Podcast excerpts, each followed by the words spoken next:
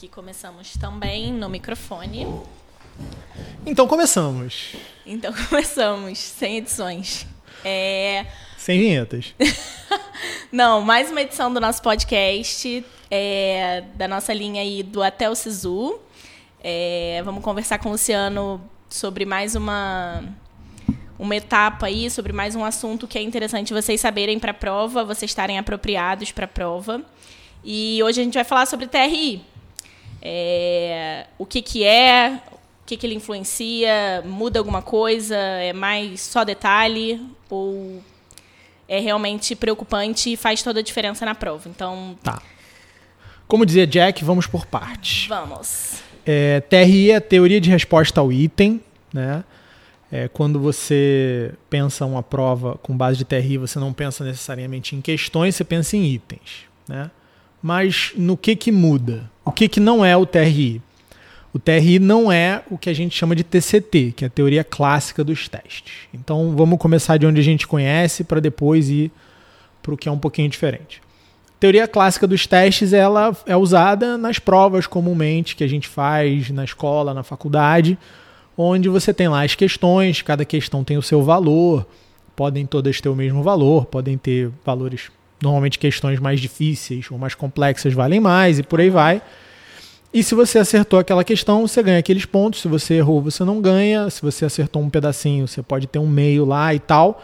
Mas o valor daquela questão, o quanto ela vale, essencialmente não muda. Né? Então, quando a gente fala de TCT, a gente está pensando nessa prova mais normalzinha, mais fácil de entender. Acerto e erro. Acerto e erro. Né? Quando a gente fala de TRI, a gente não está falando disso. A gente está falando de questões que mudam de valor dependendo do desempenho do candidato na prova. Então, uma determinada questão na minha prova pode ter um valor e na sua prova ter um valor diferente, dependendo do que você acertou e do que você errou nas outras questões daquela prova. É, então, basicamente, o TRI é, é isso. Para que, que o TRI foi pensado? Né? O TRI foi pensado para você conseguir, primeiro, tirar um pouco do fator sorte da jogada. O TRI ele tenta não premiar, pelo menos, o chute, né? o acerto por acaso. Uma das grandes críticas que você tem com provas de múltipla escolha é que você pode chutar e você tem ali 20, 25% de chance de acertar. Eu diria que você tem bem mais, porque se você tiver pelo menos uma fração do conhecimento ali, você normalmente consegue ficar entre duas. Então eu diria que você tem pelo menos 50% de chance, se você não for leigo total naquele assunto, de, de acertar uma questão de múltipla escolha. E o, o TRI, como vai comparar o teu resultado naquela questão com outras questões, ele vai tentar descobrir se você chutou ou não. É, como é que ele faz isso? Se você está acertando questões difíceis e errando questões fáceis, essas tuas questões difíceis vão valer um pouco menos. A gente pode até entrar um pouquinho no detalhe de como isso é feito, mas é basicamente isso. Né? É, e se você acertou as fáceis e as difíceis, essas difíceis vão valer mais, porque também elas são difíceis e pouca gente vai acertá-las. Então a ideia é tirar esse fator sorte. E a outra questão importante do TRI é que ele está ali exatamente para ordenar os alunos. Né? Isso. Então, o Enem ele, ele tem um discurso por trás muito de avaliação.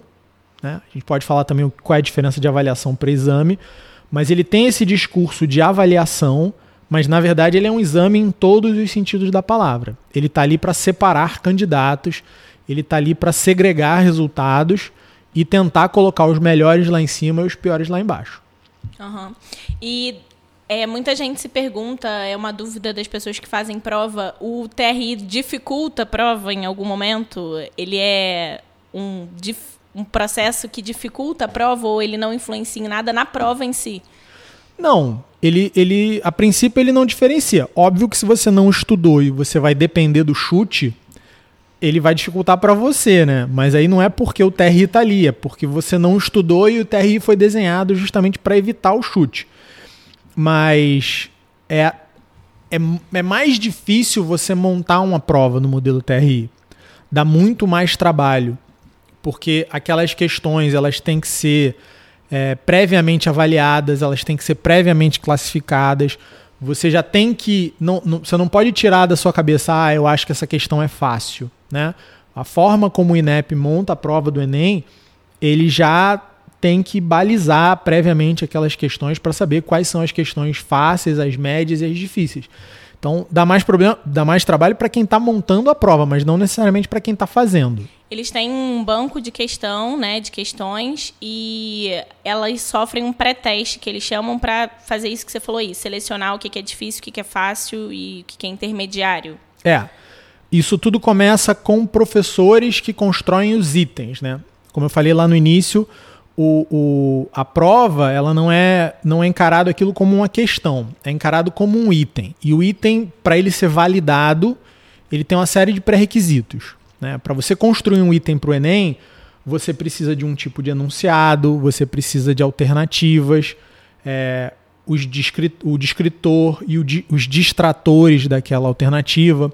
Por que, que você incluiu cada um daqueles distratores? Então, o professor, quando ele está criando e, e os professores são pagos para fazer isso, quando ele está criando um item, ele precisa, não é só ele escrever um enunciado, inventar umas alternativas e tá pronto. Não. Uhum.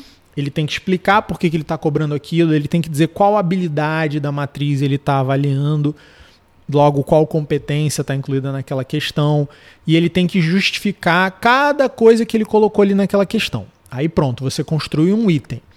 Esse item ele vai para um banco e aí desse banco ele vai ser testado, né? É, ele vai ser resolvido em alguma situação por um grupo de pessoas ou em outras avaliações ou, ou sei lá em grupos teste. Não sei muito bem como é que o INEP faz isso. Nunca achei muito bem essa resposta, mas é, é isso que acontece. E aí, uma vez isso tendo acontecido, o INEP vai saber se aquela questão está classificada como fácil, médio ou difícil. Depois que eles têm essa classificação, aí eles vão montar uma prova que pretende-se que seja uma prova bem equilibrada, né? Para te dar uma nota naquela escala ali. Então, cada questão ela recebe um valor naquela escala de 0 a 1000. Uhum. Essa questão é a questão 480, essa questão é a questão 520, essa é a questão 580, né? Então, é, ela vai ser posicionada na prova levando em consideração essa pontuação que ela tem. E aí, dependendo se o aluno acerta ou erra aquela questão, isso vai empurrando ele para a nota dele. Né? É, quando você falou aí de, de habilidade, de competências, é por isso que alunos com notas, com acertos, quantidade de acertos iguais, não necessariamente tiram a mesma nota a partir do momento que, se ele está acertando uma questão que é além da habilidade que ele errou em outra questão, é considerado chute ou é considerado. É penalizado. É penalizado não vai valer é tanto. É, o, o que, que acontece?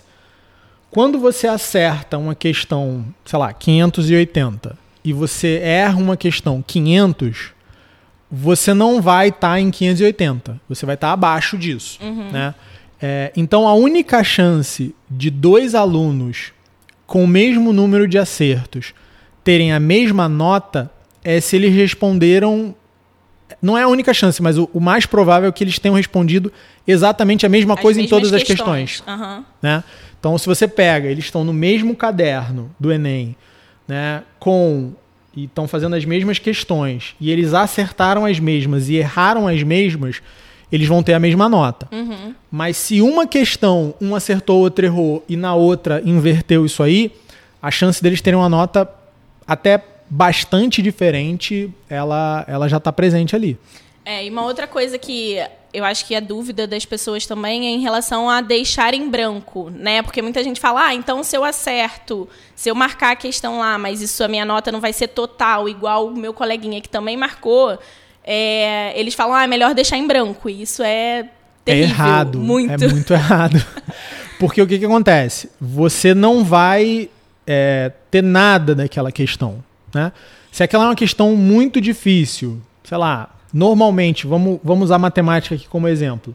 As questões difíceis do Enem, por exemplo, são as questões que envolvem logaritmo. Uhum. Né? É até engraçado, se você reparar, quando você vê a galera no Instagram ou no YouTube os professores que, que fazem vídeos para ajudar o pessoal a passar, eles adoram fazer questão de logaritmo, eles adoram fazer questão de, de setor de circunferência, de cálculo de área complexo e tal. É, e isso é muito bom para o engajamento deles, porque eles mostram para os alunos ali questões que os alunos têm dificuldade de resolver de uma forma mais simples, didática. São caras que têm uma didática normalmente muito boa para estar tá ali se expondo no Instagram e no YouTube. Só que qual é o problema? O problema é que aquilo não é a melhor forma de ajudar um aluno. Vai impressionar, vai gerar view pro cara, vai gerar engajamento. Ah, pô, nunca tive tanta facilidade de fazer um log na vida. Bacana, parabéns. Mas vale muito mais para um aluno o básico. Ficar cracaço em regra de três, em proporção, em questões de conjunto, que no, mais simples, que normalmente são as questões que você vai ver lá como classificadas como fáceis. Interpretação de gráfico, né? Interpretação de gráfico. Porque quando você está lá calculando, resolvendo alguma coisa de trigonometria, calculando uma área de uma figura um pouco mais complexa, ou resolvendo um log, muito provavelmente aquela questão na tua prova é uma questão considerada difícil, tá? Então esse é o primeiro ponto. A gente tem que focar em saber todas as fáceis, uhum. né? Porque aí a gente já chega ali nos nossos 500, 600 pontos e o que a gente acertar das difíceis, a gente leva completo. Então até o nosso chute vai ser valorizado. É, mas se por acaso você errou lá alguma fácil, não prestou atenção, não estudou direito e tal, chegou na prova e, e, acertou a difícil, você ganha alguma coisa. Isso, por isso que não deixar em branco. Né? Não deixar em branco jamais. Porque por mais que você não ganhe o ponto todo que você poderia, ou todos os pontos que você poderia naquela questão, você ganha alguma coisa. Uhum. E vale a pena, vale a pena responder tudo. É, normalmente, o que, que eu faço, né? Quando eu faço prova? Eu tenho uma maneira de chutar. Eu não chuto de qualquer jeito e, e eu tenho um índice de acerto muito acima de 50% quando eu chuto, né? que eu acho que 50% é o mínimo. Uhum. Só se você tiver completamente alheio àquela, àquele conteúdo que você vai ter uma chance menor do que isso. Uhum. Porque normalmente você vai achar ali duas.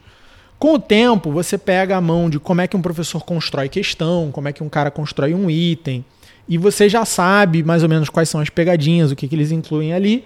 Você vai ficar entre duas, no máximo três. Três é muito raro até. E aí você tem outras manhas para tentar acertar.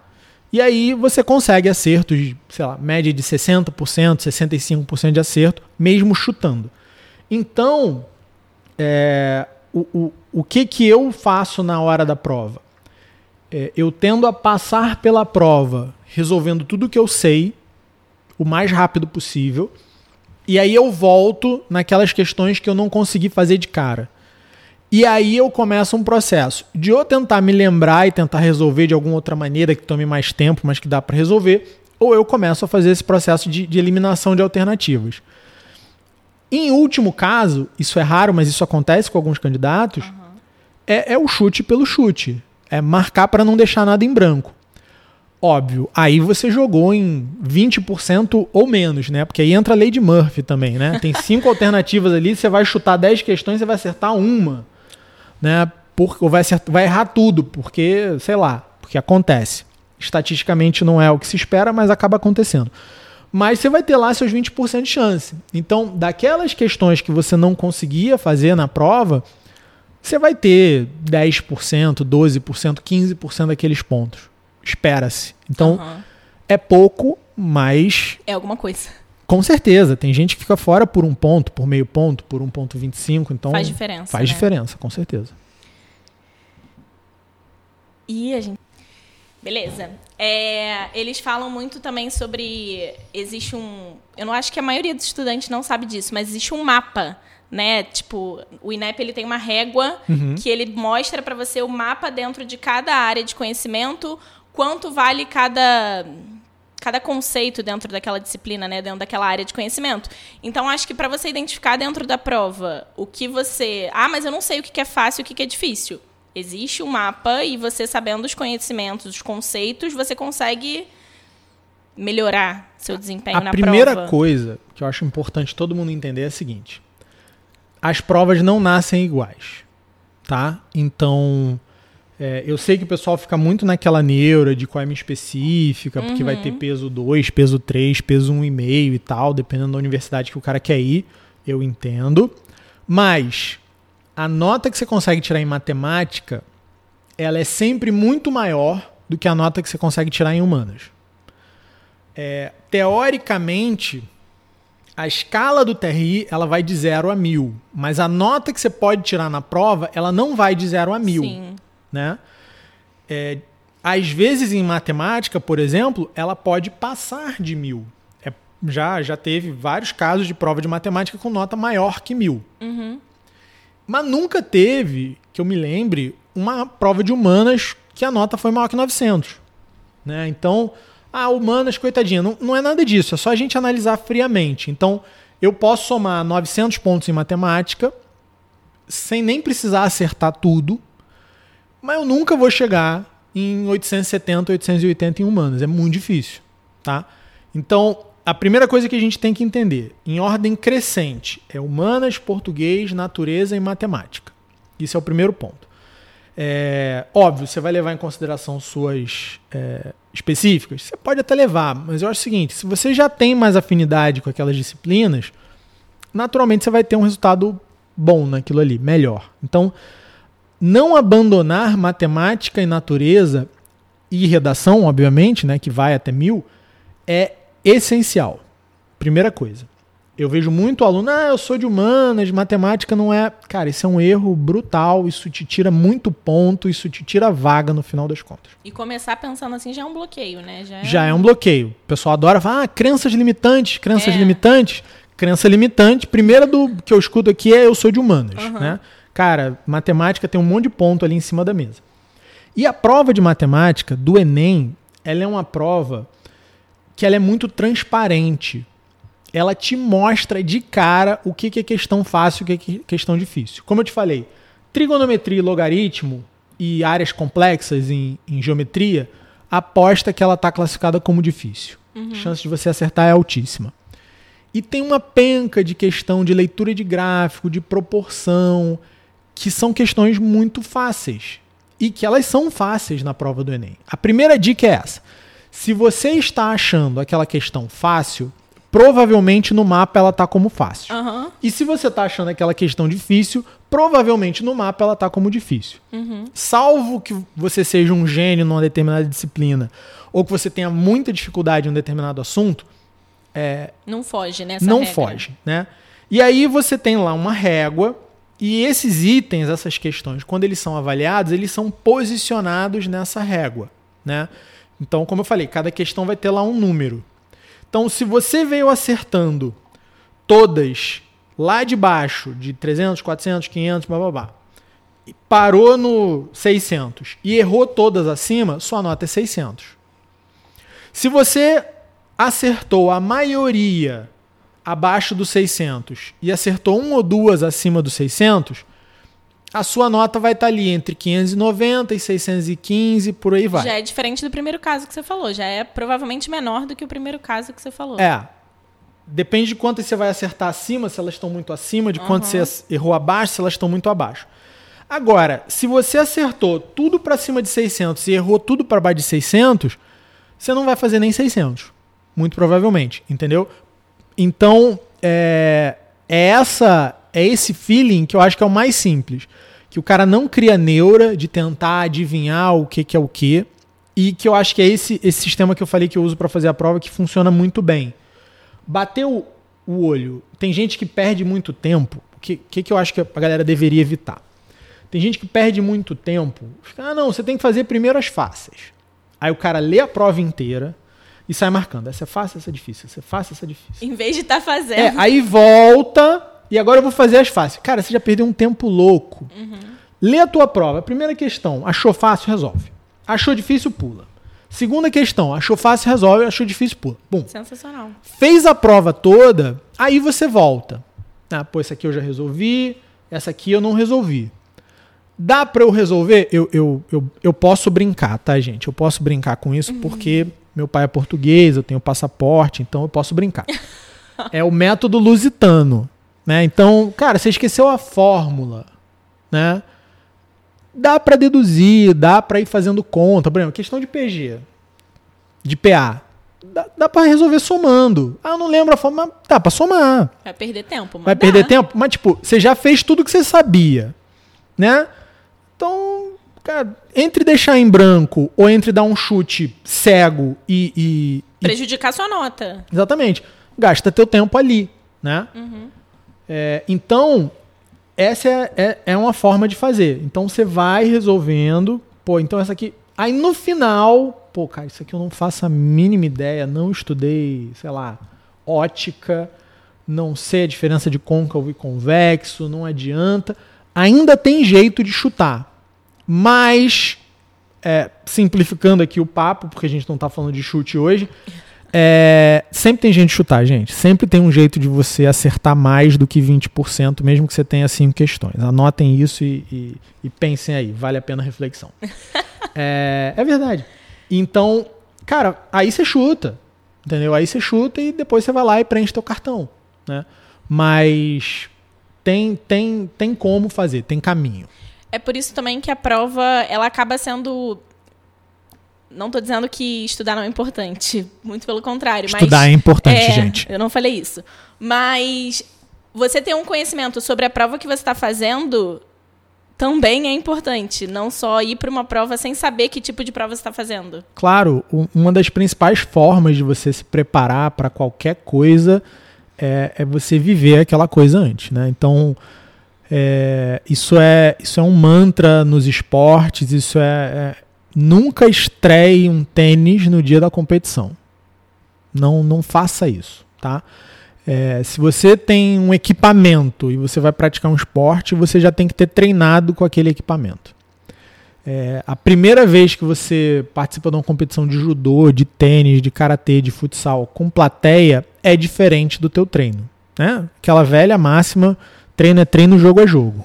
Então, prova é a mesma coisa. É, resolver questão em sala de aula é uma parada.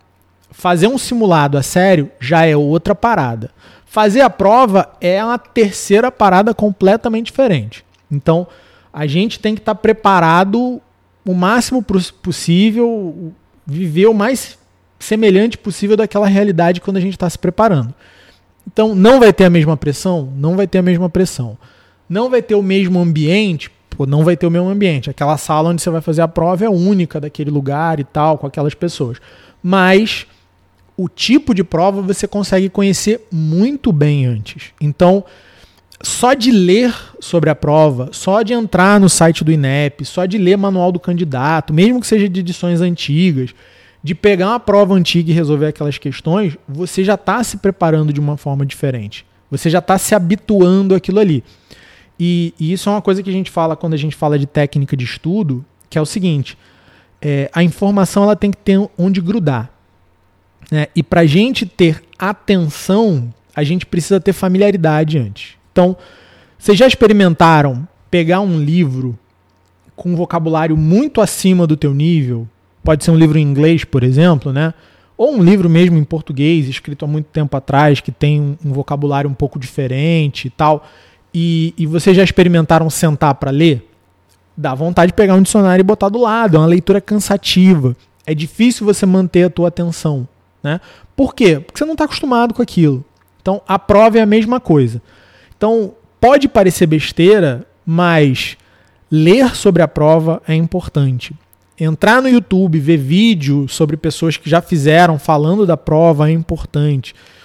Te ajuda a, a saber o que esperar daquela prova. E é um pouco isso que a gente está tentando fazer aqui para vocês, né? É, é, é falar um pouco da prova, mas aí o pessoal tem que entender que eles precisam ir um pouco além, Sim. né? Eles precisam também estudar por conta própria. O, o ó, vou filosofar agora.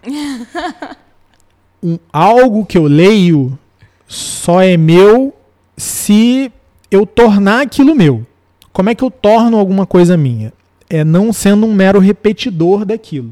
Então, eu preciso ler alguma coisa e eu preciso, pelo menos, reformular aquilo com as minhas palavras.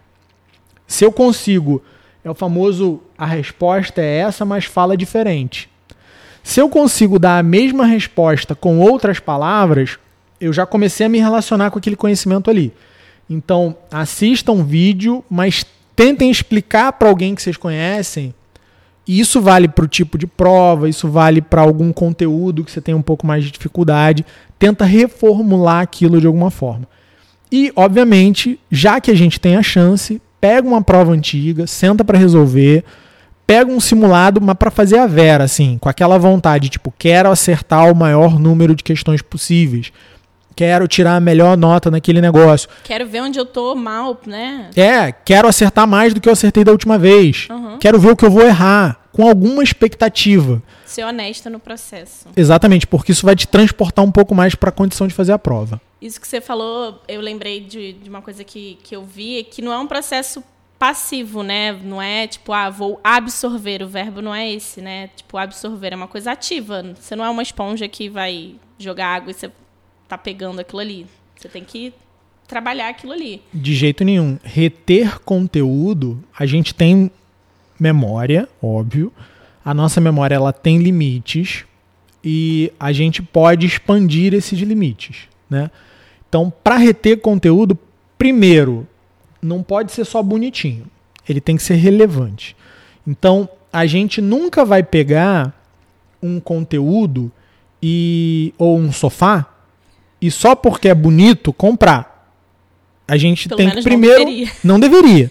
Primeiro a gente tem que saber se cabe na casa da gente, né? Segundo, se vai ter utilidade, né? Então, quando a gente está estudando alguma coisa, é a mesma coisa. Cabe aqui, tem utilidade, vou usar ou eu estou só acumulando coisas, né? É, então, isso é, é essencial. E aí eu vou me relacionar com aquilo de alguma forma. Eu vou me apropriar daquilo de alguma forma.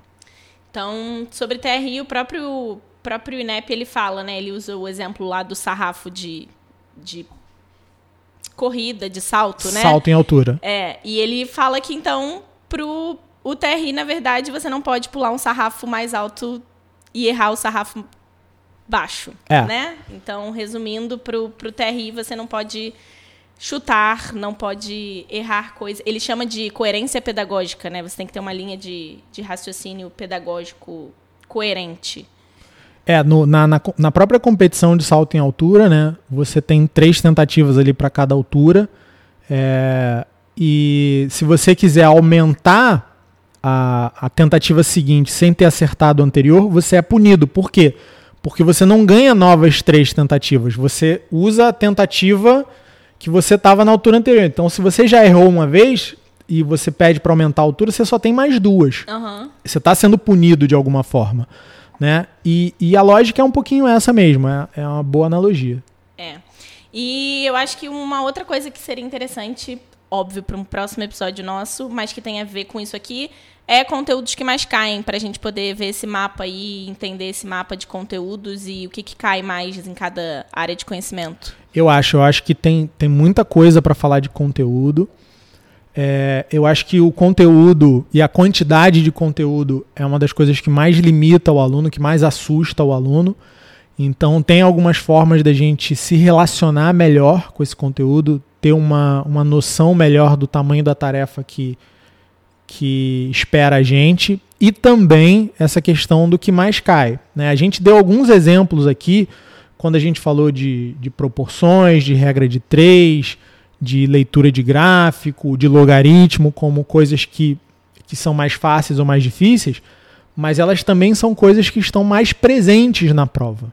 Com né? certeza. E, e, o Enem ele não é loteria. Não é aquele negócio, ah, a, a chance de dar 6 e 16 e 26 na Mega Sena é, é, é igual, né? Você está fazendo um sorteio lá. O Enem não é assim. Os conteúdos eles também não são tratados iguais. Tem conteúdos que caem muito e tem conteúdos que raramente caem. Então, aí eu tenho que ver como é que eu vou gastar meu tempo na hora de estudar também é, nessa escolha de conteúdos. Isso aí é muito importante para você otimizar o teu tempo. Então já sabemos do que, que falaremos no próximo. Beleza, no próximo a Podcast. gente fala de conteúdo. A gente fala do que, que mais cai, de como concentrar energia e no que, que vocês têm que estudar para não perder tempo. Vamos falar da encebação criativa produtiva. É, Entenderam? acho que não.